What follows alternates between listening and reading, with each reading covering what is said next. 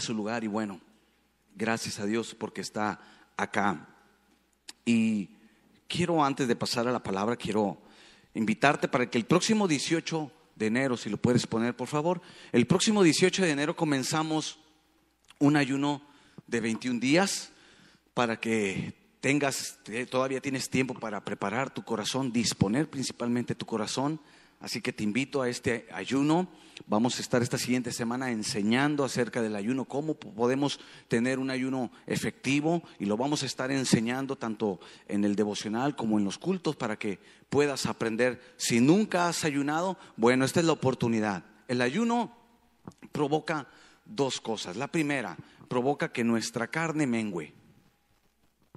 El ayuno hace que nuestra carne mengüe y que nuestro espíritu sea sensible a la voz de Dios, ser sensible a Dios. ¿sí? Y lo segundo, bueno, fortalece nuestra fe, hermanos, nos hace, nos calibra el corazón, hermanos, hacia la voluntad de Dios. Entonces el ayuno es muy bueno y vamos iniciando un año, hermanos, y hay mucho reto por delante. Y yo he creído firmemente que el ayuno es algo que el Señor nos ha dado, es un arma espiritual que Dios nos ha dado para fortalecernos y así, hermanos, poder caminar en el propósito de Cristo. Amén. Así que te invito a que puedas tú eh, ayunar. Y bueno, la última semana vamos a estar dando la siembra. Me han estado hablando algunos hermanos que me sorprende como los nuevos hermanos, porque sí, en realidad me han estado hablando hermanos nuevos.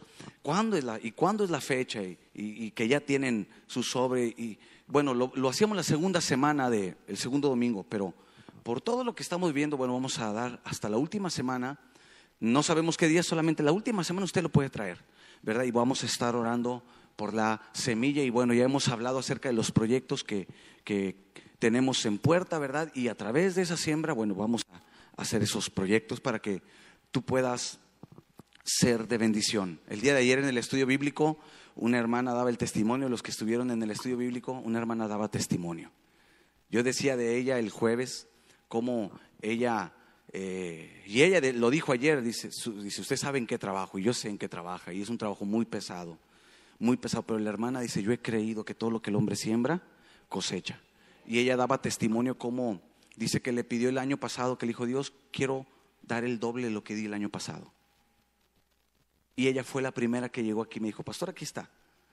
Dice, no me lo quiero quedar, dice, porque tengo temor de Dios, esto es para él. Y la verdad, hermanos, fue un testimonio. Ayer daba testimonio la hermana. Y bueno, hermanos, ¿por qué? Porque pues hemos visto, ¿verdad? Aquí es asunto del corazón. Aquí no es asunto de la bolsa, aquí es asunto del corazón. Yo he creído. Y Dios proveerá y Dios da semilla al que siembra. Así dice. Pon tu mano y di, Dios da semilla al que siembra. Si no sembramos, pues no, obviamente no va a venir semilla. Y Él dice, Él da pan al que come. Lo dice a los Corintios. Semilla al que siembra y pan al que come. Entonces da el pan y vendrá el pan. Echa tu pan a las aguas y a su tiempo. ¿Verdad que así dice Eclesiastés? Él da pan al que come y semilla al que siembra. ¿Por qué no tengo? Porque muchas veces no sembramos. Y bueno, el retiro espiritual, hermanos, todavía no tenemos una fecha concreta por lo mismo de los tiempos y, este clima que también no, no ayuda mucho. Entonces, Vamos a esperar la luz verde de parte de Dios. Sé que algunos dieron algún adelanto, ¿verdad?, del costo, pero hermano, se está respetando, ahí está, ahí está, ¿verdad? Eh, le diría, pase, si no, pase por su dinero, pero aguántese poquito, porque sí vamos a tener este retiro, porque necesitamos un tiempo para que Dios nos ministre, para que el Espíritu Santo nos hable. ¿Cuántos dicen amén? Entonces, así, así lo vamos a tener hasta que el Señor nos confirme. Y bueno, el sábado, cada sábado vamos a tener nuestra reunión a las 6 de la tarde. Mañana solamente va a ser reunión en línea a las 9 y a las 11 de la mañana. Y bueno, también quiero invitarte a que, a que tú puedas conectarte a nuestros devocionales que son de gran bendición.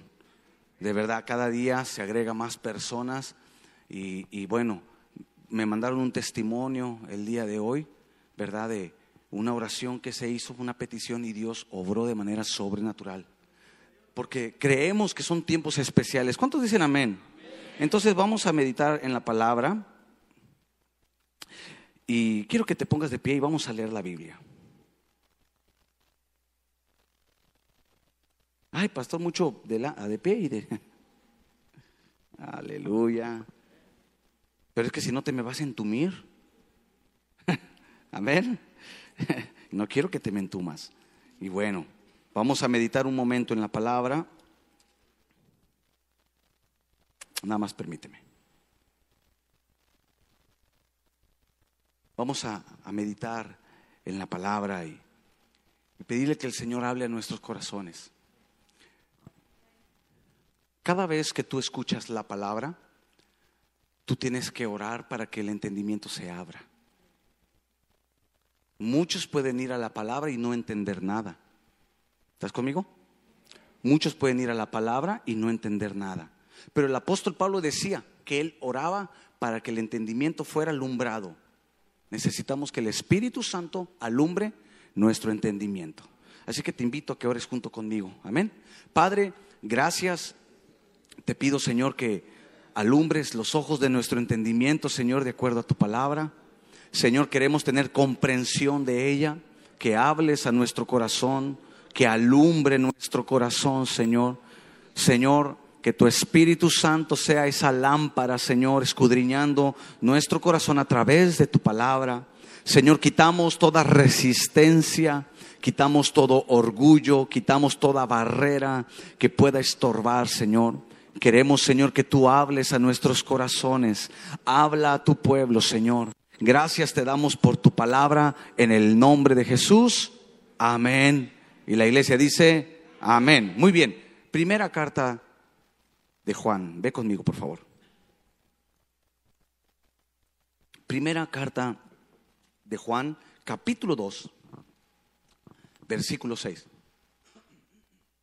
Quiero hablarte acerca de cómo desarrollar una mejor relación con el Padre. Este año, hermanos, tenemos que trabajar mucho en esa parte, en nuestra comunión con Dios, nuestro Padre. Y dice la Biblia, ¿lo tienes? Primera primera epístola de San Juan, capítulo 2, versículo 6. El que dice que permanece en él, debe de andar como él anduvo. Yo quiero que lo menciones una vez más. Una, dos, tres.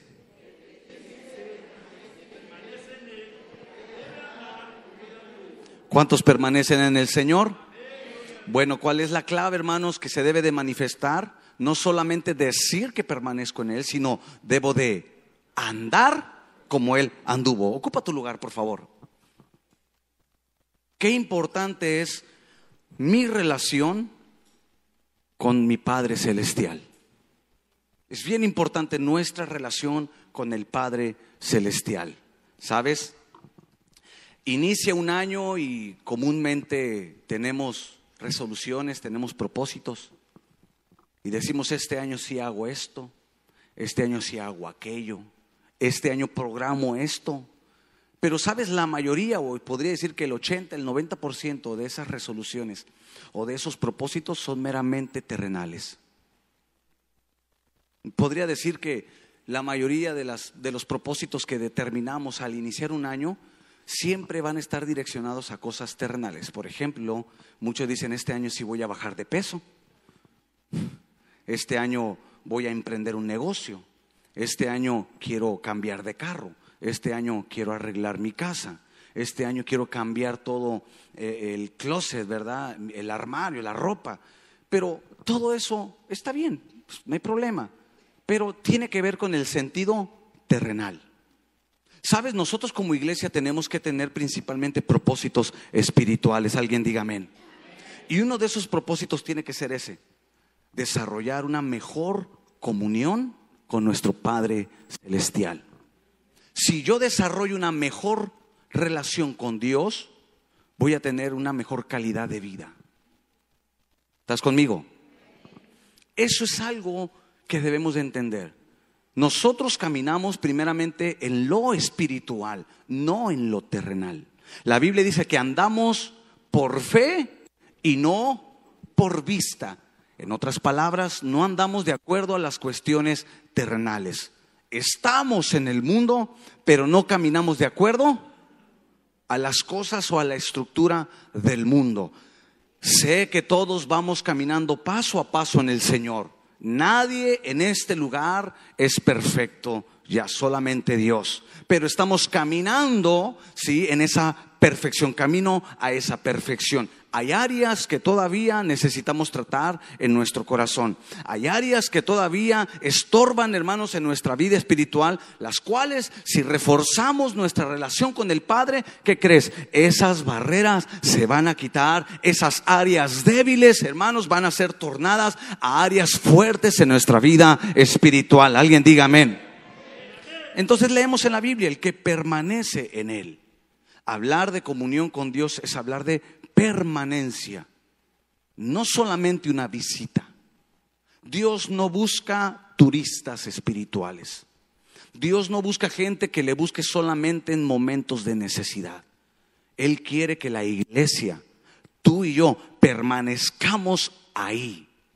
Permanecer ahí, buscándole, adorándole, sirviendo en su palabra. Alguien dígame, por favor.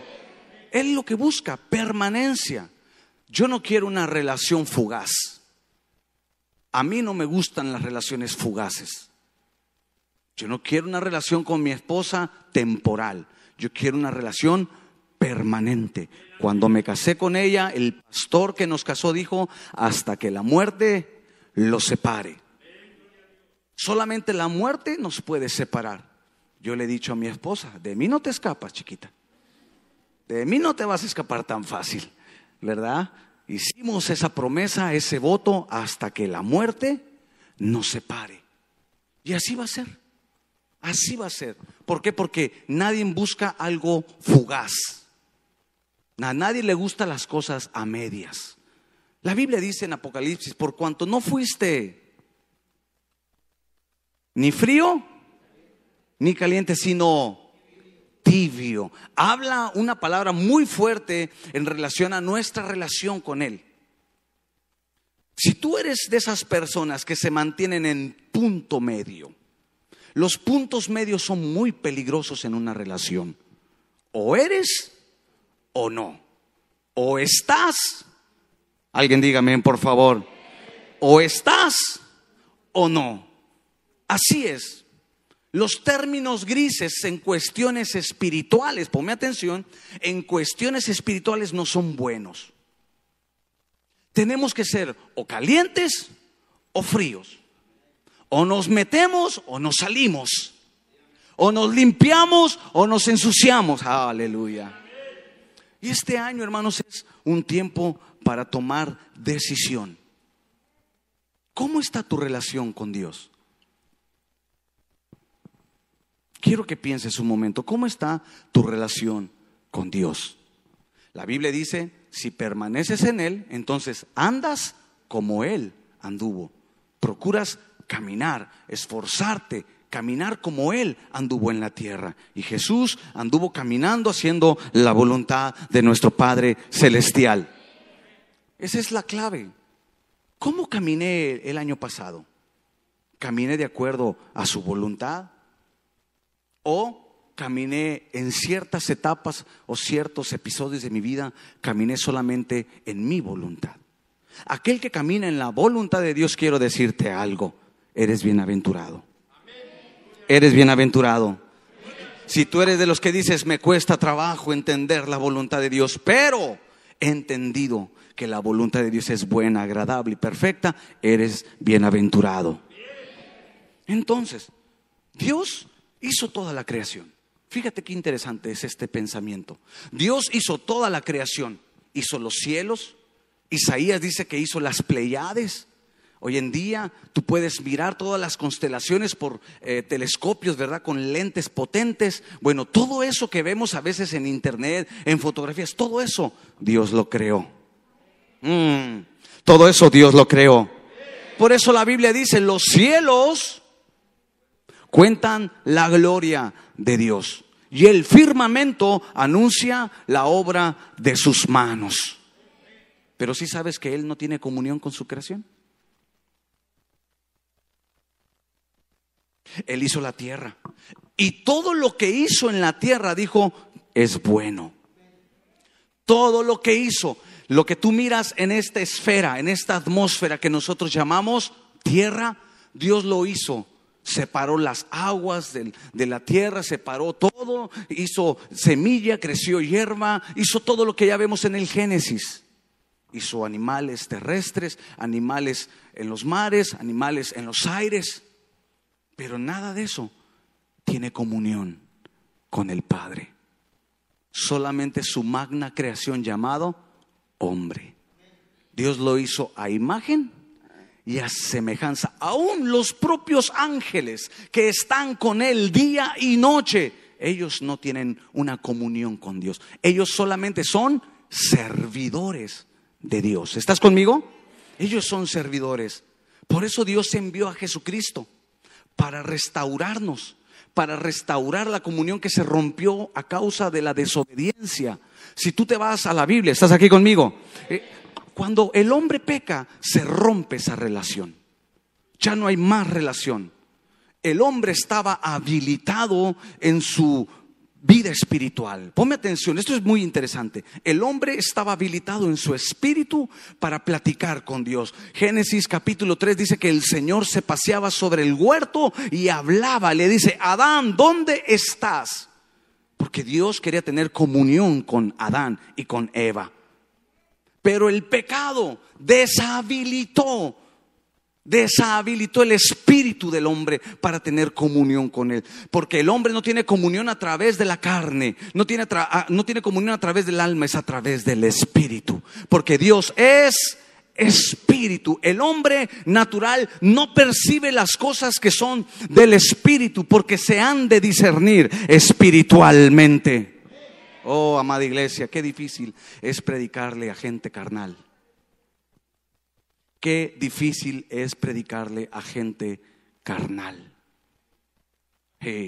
cuando alguien está en la carne, aún diciendo que es cristiano, ponme atención, aún diciendo que es cristiano, es una barrera intermedia. Y manifiestas son las obras de la carne. Alguien que dice ser cristiano, pero camina en la carne, no tiene posibilidad de que entre la palabra. ¿Por qué? Porque hay una barrera. La mejor forma es andar en el Espíritu. ¿Estás conmigo? Andar en el Espíritu. Así debe de ser mi relación con Dios. Una relación espiritual. Entonces viene Jesucristo, di conmigo, viene Jesucristo viene Jesús porque el Hijo del Hombre vino a salvar y a rescatar lo que se había perdido. ¿Qué había perdido el hombre? Relación y reino. Di conmigo, relación. Vamos, dilo fuerte, relación y reino. Una vez más, relación y reino. El hombre perdió eso en el Edén. Por eso él vino a rescatar. Mira qué importante es entender este pensamiento. Él vino a rescatar lo que se había perdido. Cuando el hombre desobedece, se deshabilita la comunión. Viene una pared intermedia, Efesios capítulo 2, una pared intermedia llamada pecado, porque Dios no puede tener comunión donde hay pecado. Dios no puede tener comunión con el pecado, porque ¿qué comunión tienen las tinieblas con la luz? Dice el apóstol Pablo. ¿Qué comunión tiene lo santo con lo inmundo? No puede tener ninguna comunión. ¿Alguien está conmigo? Él no puede tener comunión donde hay pecado. Pecado es separación. Entonces Jesús viene y viene a reconciliarnos, porque solamente es a través de Jesucristo. Eh, la gente, la filosofía del mundo dice, todos los caminos conducen a Dios. No, déjame decirte algo, amigo, amigo que me escuchas. Solamente Jesucristo, Él dijo, yo soy el camino, la verdad y la vida, y nadie puede ir al Padre. Nadie, nadie, ninguna religión, nadie puede llevarte al Padre si no es a través de la obra de Cristo en la cruz del Calvario. Alguien dígame, por favor. Solamente a través de la obra de Cristo.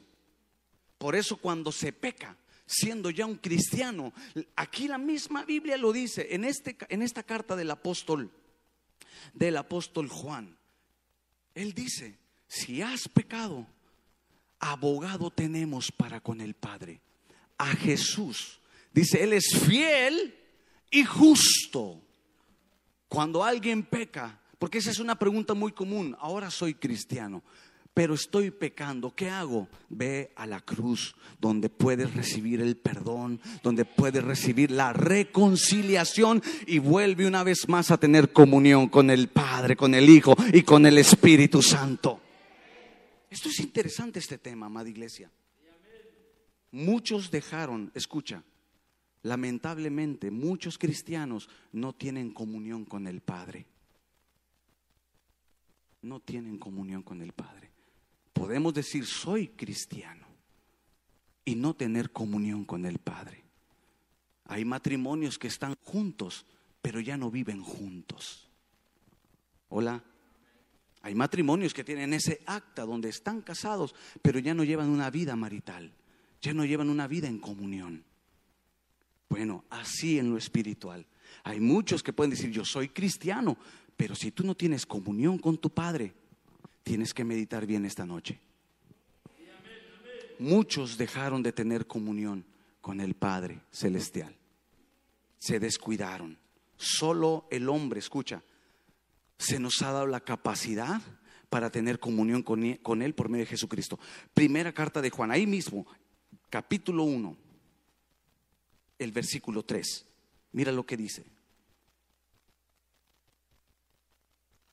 Lo que hemos visto, lo que hemos, nadie puede hablar lo que no ha visto y lo que no ha oído del Padre.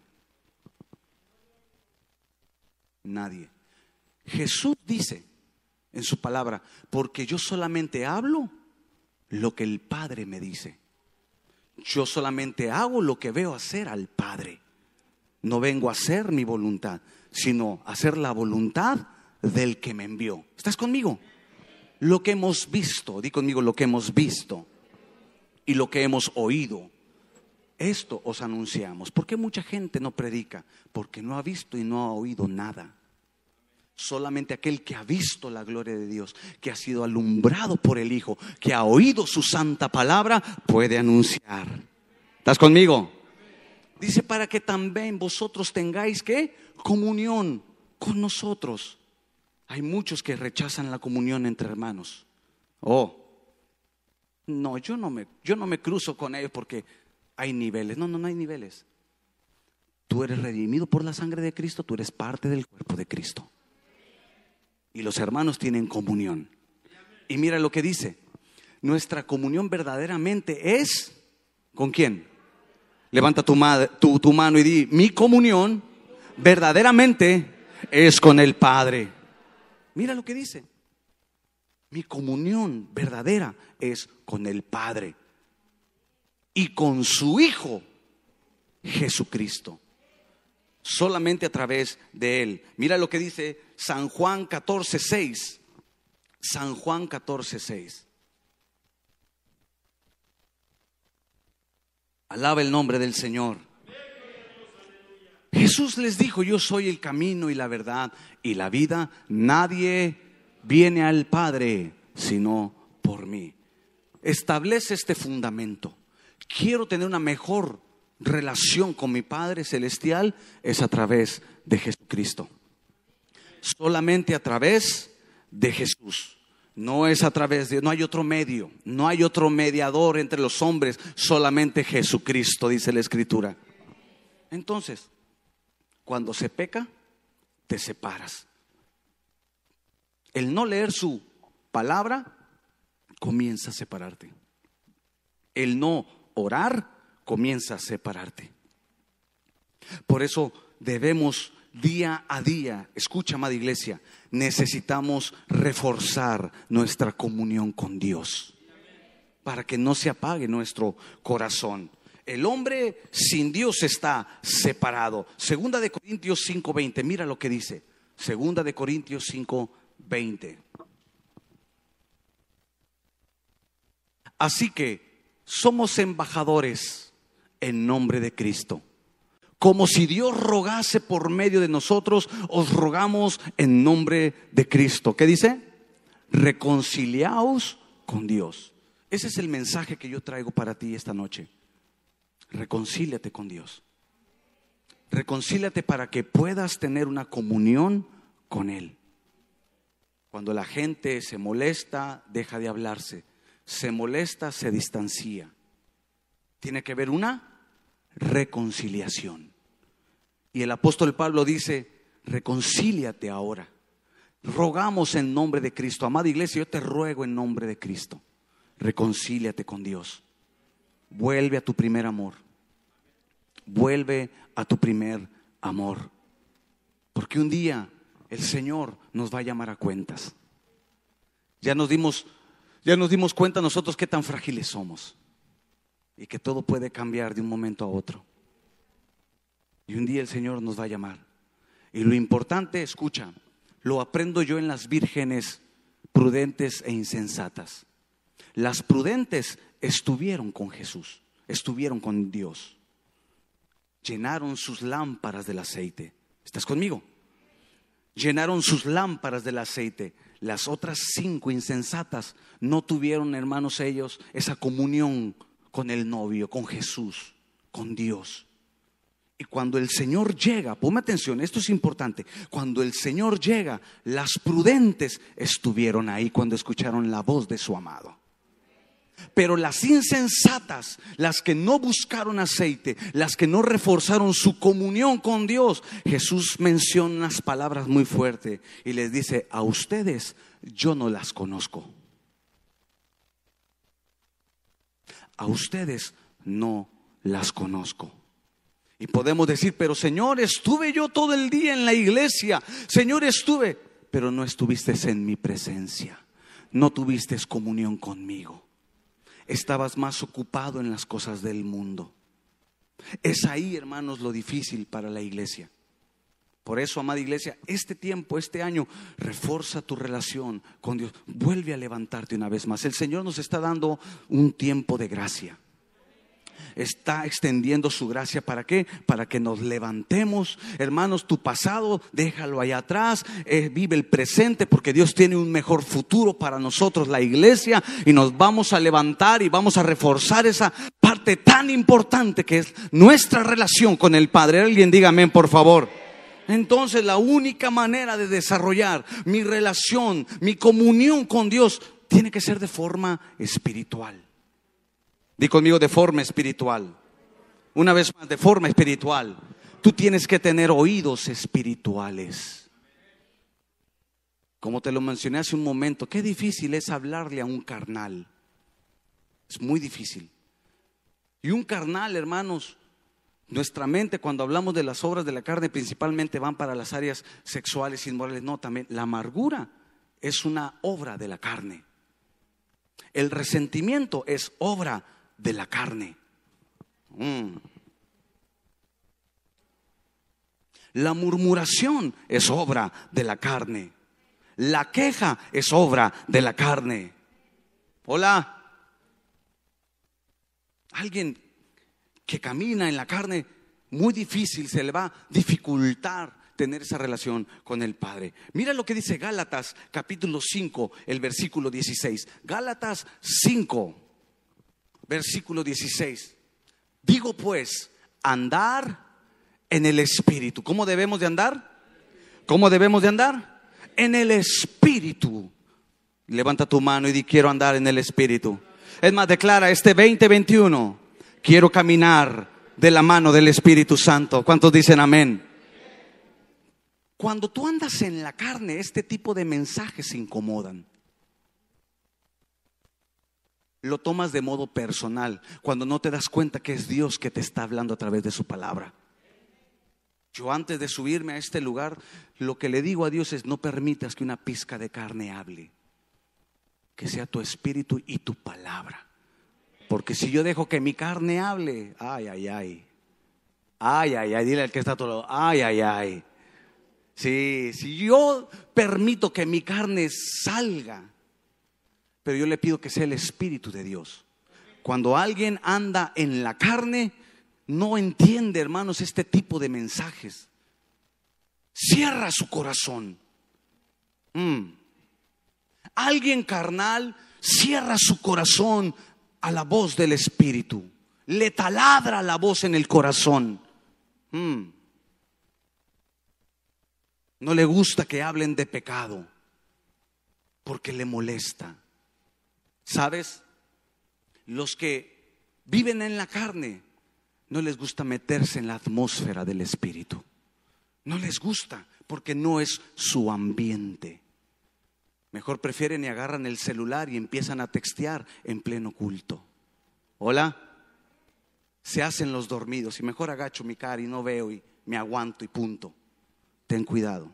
Son manifestaciones cuando alguien camina en el Espíritu, está abierto en su corazón, está listo para que el Señor aún pueda poner la mano en esa parte tan sensible que es nuestro corazón y pueda arrancar lo que estorba, puede quitar lo que no ayuda. ¿Para qué? Para que la carne mengua y nuestro espíritu pueda sobresalir, pueda levantarse y buscar las cosas celestiales donde está Cristo sentado a la diestra y comienza a tener oídos espirituales y abre sus oídos a la voz de Dios y no se esconde como Adán y como Eva de la voz de Dios, sino que le dice, heme aquí, Señor, habla que tu siervo, oye, alguien diga amén, por favor.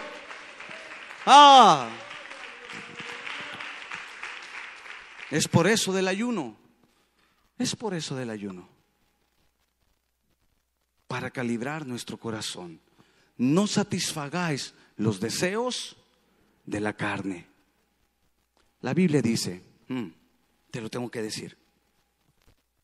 El que encubre sus pecados no prospera.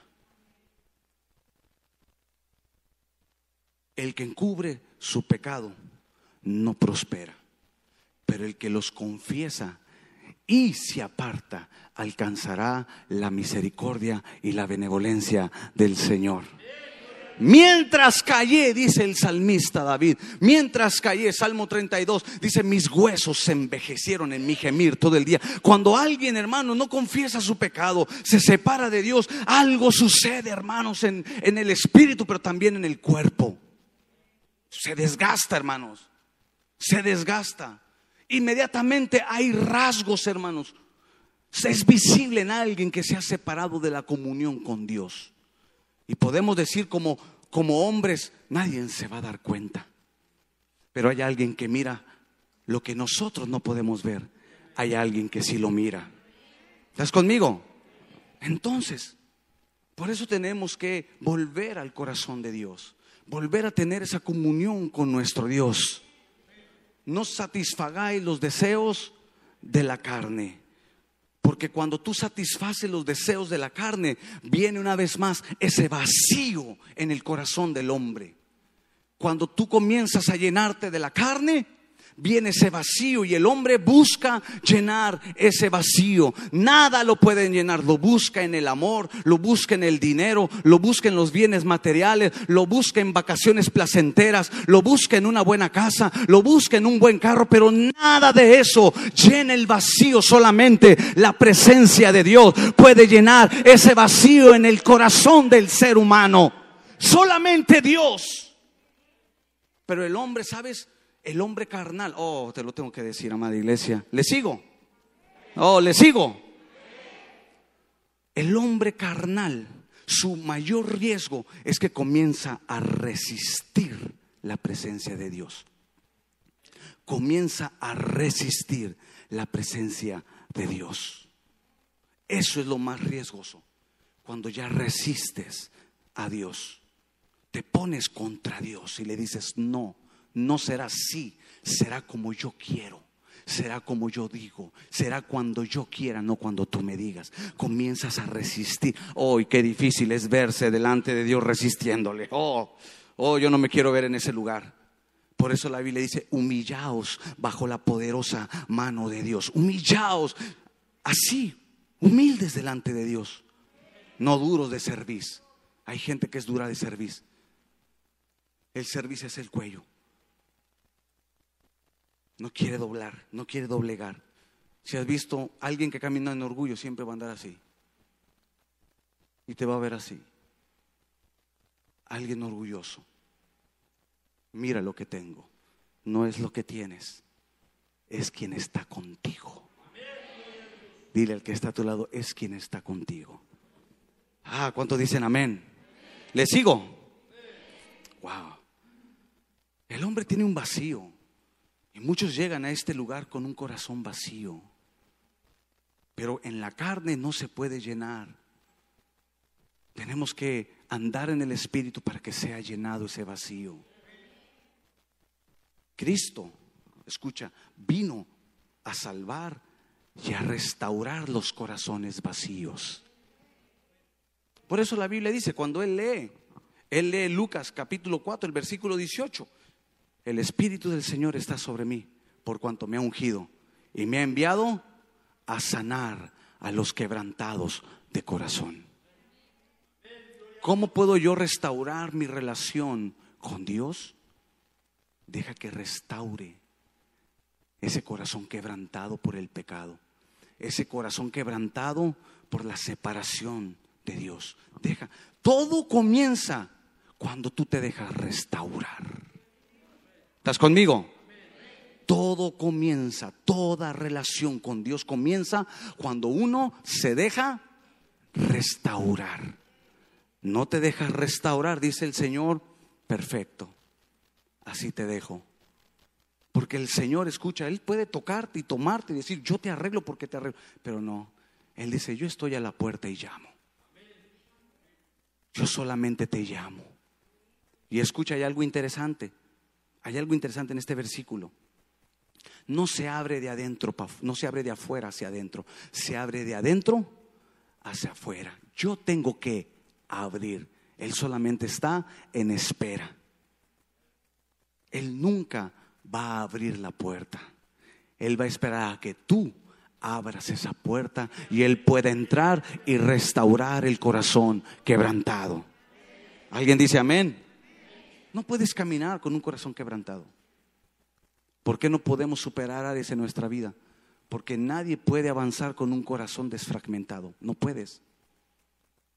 Así como no puedes andar con un carro con la llanta ponchada. No puedes andar en un automóvil quizá con, con sin frenos. No puedes. Te vas a matar. Vas a, a tener un accidente y vas a dañar a otras personas. Por eso un corazón quebrantado quebranta a otros. Un corazón amargado resiste a otros. Pero un corazón que ha sido sanado está abierto. Está abierto completamente. Necesitamos, amada iglesia. ¿Alguien está conmigo? Vamos terminando, ¿te parece? Necesitamos restaurar la comunión con Dios. Como te mencionaba hace unos momentos, muchos pusieron esos propósitos. Este año sí hago esto. Pero ¿cuántos de ustedes dijeron este año, yo voy a restaurar mi relación con el Padre? Muy pocos. Pero escucha, tus propósitos, anota por favor, tus propósitos de año definen tu estado espiritual. Tus propósitos de cada año van a definir tu estado espiritual. Nada más checa la lista de tus propósitos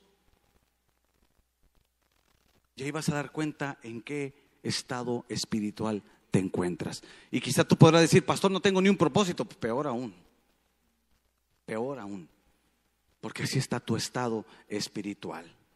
Muchos, mientras no tienen nada, buscan a Dios. Muchos, mientras no tienen nada, tienen comunión con Dios. Pero una vez que comienzan a tener, Dios pasa a segundo término. Qué triste es eso, amada iglesia. Pero cuando viene la enfermedad, cuando viene la escasez, no le puedes decir al Dios dinero, al Dios trabajo, ayúdame, porque nunca te van a ayudar. ¿Estás conmigo?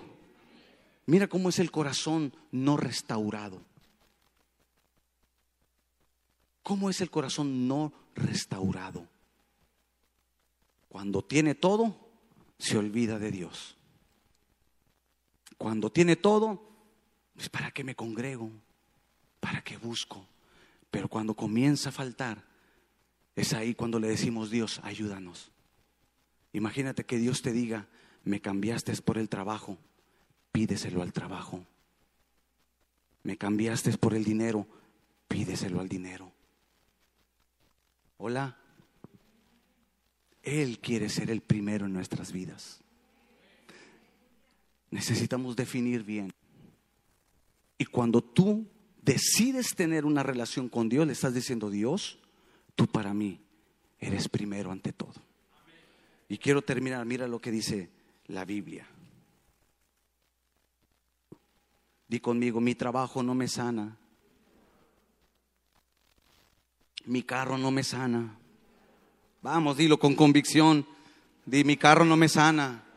Mi casa no me va a sanar, no me va a restaurar, es solamente mi Padre Celestial. Unas vacaciones placenteras no te van a sanar. Por eso no le demos a Dios las obras. Démosle a Dios nuestro mejor día. Démosle a Dios nuestros primeros minutos. Démosle a Dios nuestro servicio, nuestra adoración. Démosela a Él. ¿Cuántos dicen amén? Mira lo que dice Mateo, Mateo capítulo 6. Mateo capítulo 6, versículo 31. Anota, alguien sano en su corazón siempre pondrá a Dios en primer lugar. Alguien sano en su corazón siempre pondrá a Dios en primer lugar. Yo he aprendido, hermanos, a decir no a muchas carnes asadas. He aprendido a decir no a muchos a muchas cosas que puedan bendecirme entre comillas. ¿Para qué? Para estar con Dios. Para estar con Él. Porque si hay algo que he aprendido, hermanos, es que sin Él no soy nada. Sin Él, hermanos, el carro no me sirve de nada. Sin Él, hermanos, una cuenta en el banco no me sirve de nada. Sin Dios, hermanos, así yo haga mi casa artesanada, la pueda remodelar, de nada me va a servir. Pero en cambio, si tengo a Dios y no tengo todo eso, hermanos, tengo todo. Tengo la presencia. Alguien dígame, por favor, tengo la presencia de Dios. Y si le vas a aplaudir, apláudele bien.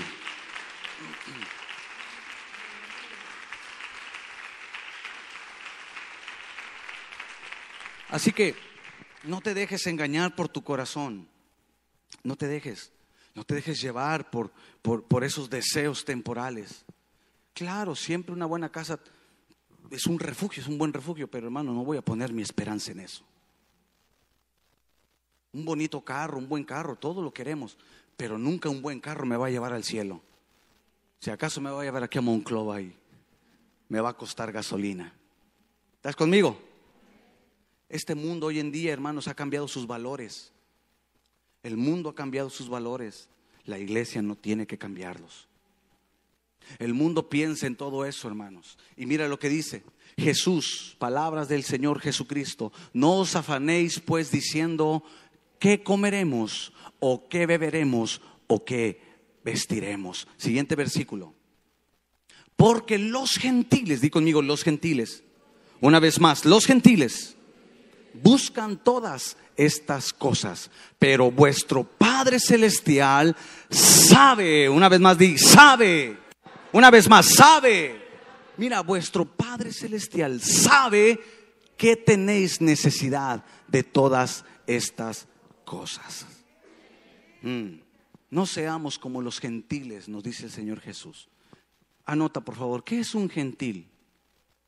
Un gentil es una persona sin el pacto de Dios. Un gentil es una persona sin promesas de Dios. Un gentil es una persona sin Cristo, sin Jesús. Eso es un gentil. Y él dice, cámbiale por favor al 31. Y mira las palabras que dice. No te afanes está poniendo el ejemplo, los gentiles, los que no conocen a Dios, viven afanados. Se despiertan y ya están afanados, hermanos. Y en su mente, ¿qué crees? Como los gentiles, no hay Dios. Hola. Es duro esta palabra, ¿le sigo? Sigo. Sigo, termino. Amén a terminar o amén a seguir. Un gentil se levanta afanado y en su mente no está el tener una comunión con Dios. En su corazón no está el buscar la palabra. En su corazón solamente está cuánto voy a ganar el día de hoy, cuánto voy a acumular el día de hoy. Ya voy a sacar para mis vacaciones de este año. Ya voy a sacar para comprarme mi pantalla 80 pulgadas para que le dé envidia al vecino. Mi bocina marca Acme para hacer ruido ahora el 10 de mayo. Así vive el gentil. Dice, y ustedes no sean como los gentiles. Te levantas afanado. ¿Por qué? Porque el próximo sábado voy a hacer mi carne asada. Comeremos. Se levanta el gentil afanado pensando, voy a juntar para irme ahora en el próximo buen fin y comprarme esa ropa de marca. Hola. Eso piensa el gentil. Y dice el Señor Jesús, no sean como los gentiles, porque en ellos, en su mente, desde su amanecer hasta su anochecer, no hay pensamiento de Dios. No piensan en las cosas del Espíritu. Y muchos cristianos, así como se levantan, así se duermen. Así como se levantan, así termina su día, sin tener memoria de Dios, sin decirle, Señor, quiero tener comunión contigo, háblame. No. Mira el siguiente versículo. Ellos buscan todas esas cosas. Di conmigo todas esas cosas. ¿Qué cosas? Materiales. ¿Qué cosas? Materiales. Los gentiles, los que no tienen a Cristo en su corazón, solamente piensan en las cosas terrenales. Para ellos no hay un pensamiento direccionado a Dios. Puedes estar aquí y tu mente pensando en el siguiente, en, el siguiente recurso que puedas obtener.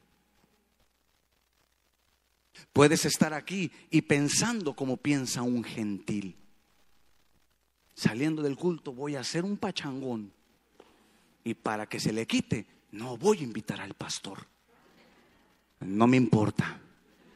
Yo solo me hago mi fiestón. No necesito que me invites. Mucha gente así sale del culto y no sale meditando en la palabra. No sale diciendo, ¿qué habló Dios a mi corazón? No se acuestan en cama y toman en cuenta este mensaje y decir, Señor, es cierto, me estás hablando. Los gentiles se levantan y así como se levantan se duermen. No hay quien busque a Dios, dice el salmista. No hay ni uno. No hay quien haga lo bueno. Dios está buscando una iglesia que esté interesada en tener comunión con Él. Nunca lo has tenido. Hoy es la oportunidad. Hoy es tu oportunidad. Amén. Todos ellos buscan esas cosas, pero mira, lo siguiente, pero nuestro Padre, nuestro Padre, Él sabe ¿Qué necesidad tenemos nosotros? Él sabe que tú tienes que pagar la renta, Él sabe que tú tienes que pagar la escuela de tus hijos, Él sabe que tienes que comprar alimento, Él sabe que te hacen falta, Él sabe todas las cosas que tú necesitas, Él sabe, Él no está ignorante de esas cosas que tú necesitas, Él te ama tanto, Él te ama tanto que está al pendiente de tus necesidades, aunque el hombre siga como el caballo, con, una, con algo que le tapa su mirada pero Él está ahí y dice, yo sé lo que tú necesitas. Él sabe que te levantas con ese pesar, buscando el alimento, buscando la bebida, buscando un confort más en tu vida. Él sabe que necesitas sanidad. Él sabe que necesitas restauración. Él sabe que tus hijos necesitan volver a Cristo. Él sabe todo eso.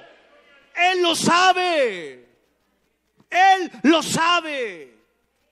Dios lo sabe. No vivamos como si Él no lo supiese. No camines, amada iglesia, pensando que Dios es ignorante a todo lo que pasa. Él sabe tu dolor, Él sabe tu angustia, Él sabe lo que, lo que te está costando levantarte, Él sabe lo que te cuesta día a día seguir, Él lo sabe. Porque para Dios no hay nada oculto. Pero es el hombre que se rehúsa como el gentil y le dice, no, yo mis propios caminos. Es por eso, amada iglesia, que necesitamos tener una mejor relación con Él. Él nos ama. Él te ama. Si nosotros siendo malos, dice la Biblia, sabemos dar buenas dádivas a nuestros hijos, cuanto más nuestro Padre Celestial dará buenas cosas a los que se la pidan. ¿Cuál es la solución que nos da Jesús? Siguiente versículo. Más buscad primeramente el reino de Dios y su justicia y todas estas cosas os serán añadidas. ¿Qué tienes que hacer? Buscar el reino. Primeramente. Di conmigo, no quiero ser como los gentiles. Como alguien, vamos, declara, como alguien que no tiene pacto, que no tiene promesas y que no tiene a Cristo. Yo buscaré primeramente, vamos, levanta tu mano derecha y di, yo buscaré primeramente el reino de Dios y su justicia. Y todas esas cosas mi Padre Celestial las añadirá. ¿Cuántos dicen amén? Dale un fuerte aplauso entonces a nuestro Padre Celestial. Aleluya.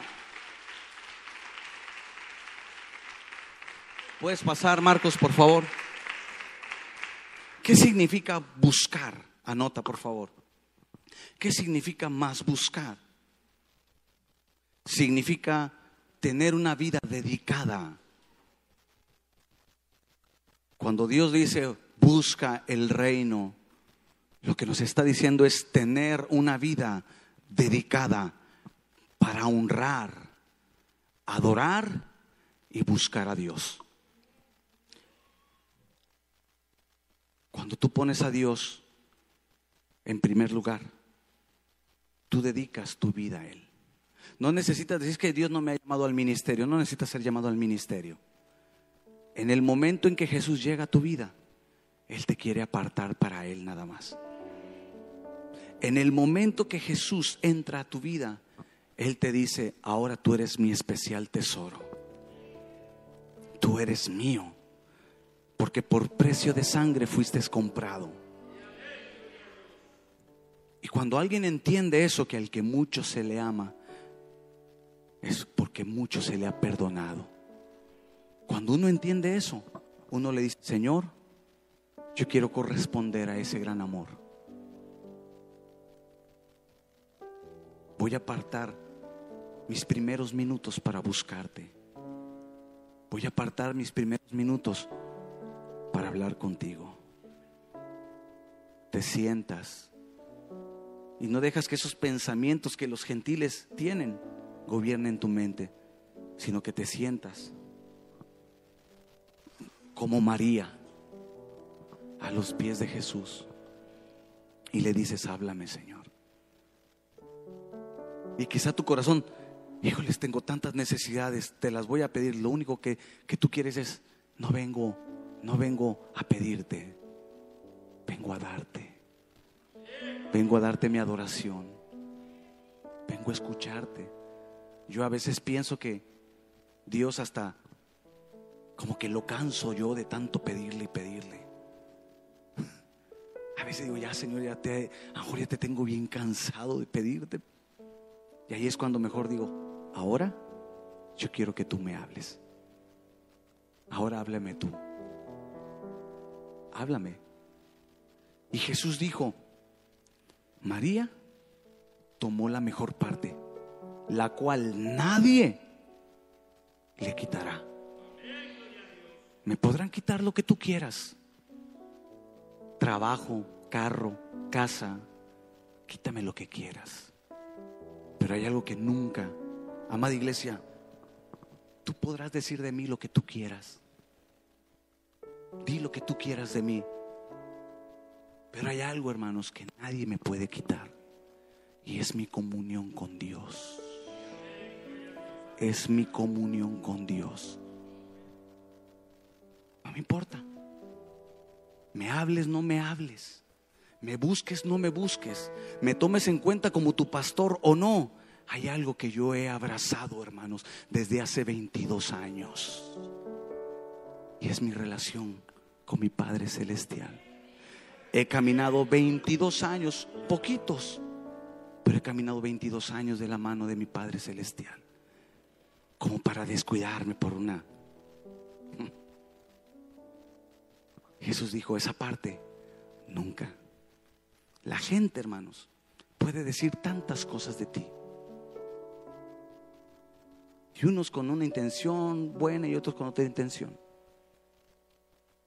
Pero lo que nunca te puede quitar es el estar a los pies de Jesús. ¿Estás conmigo, amada iglesia? Quiero terminar con estos puntos. El primero, aprende a dedicar tus primeros minutos a Dios. Aprende a dedicar tus primeros minutos a Dios. Aprende a dedicar. El día de mañana no tenemos reunión, lo tenemos en línea. Dedícale ese tiempo. Pastor, pero ya viene el sábado. Aprende.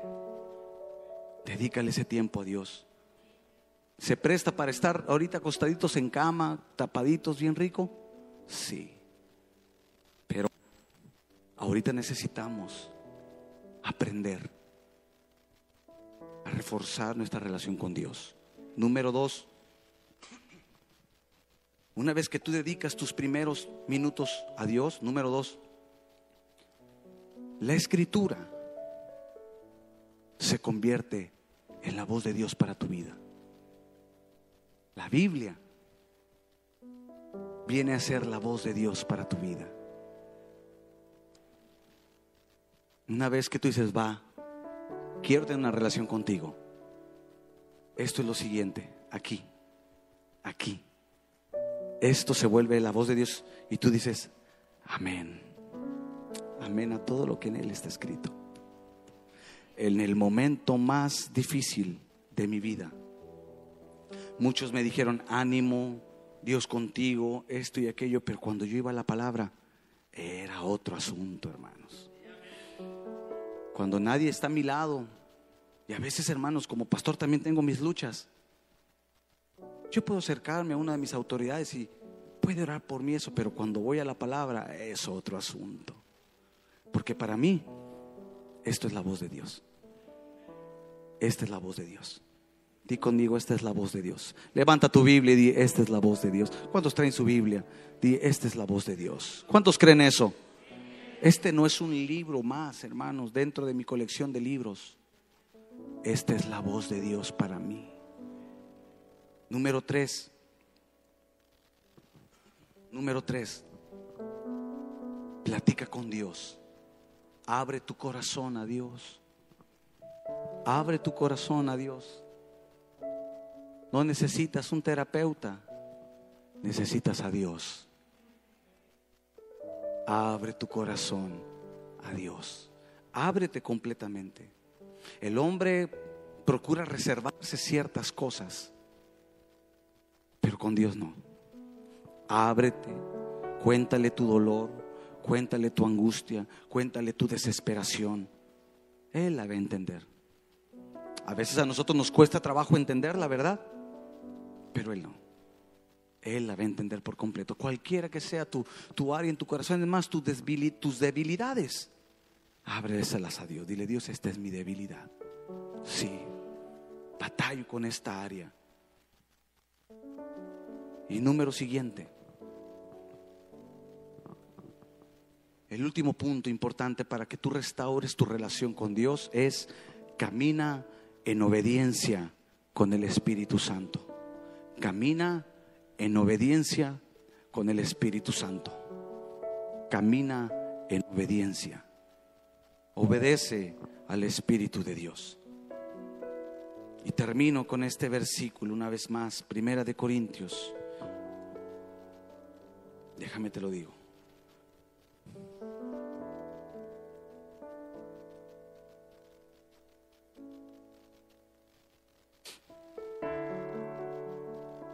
Se me perdió el versículo acá en mis anotes.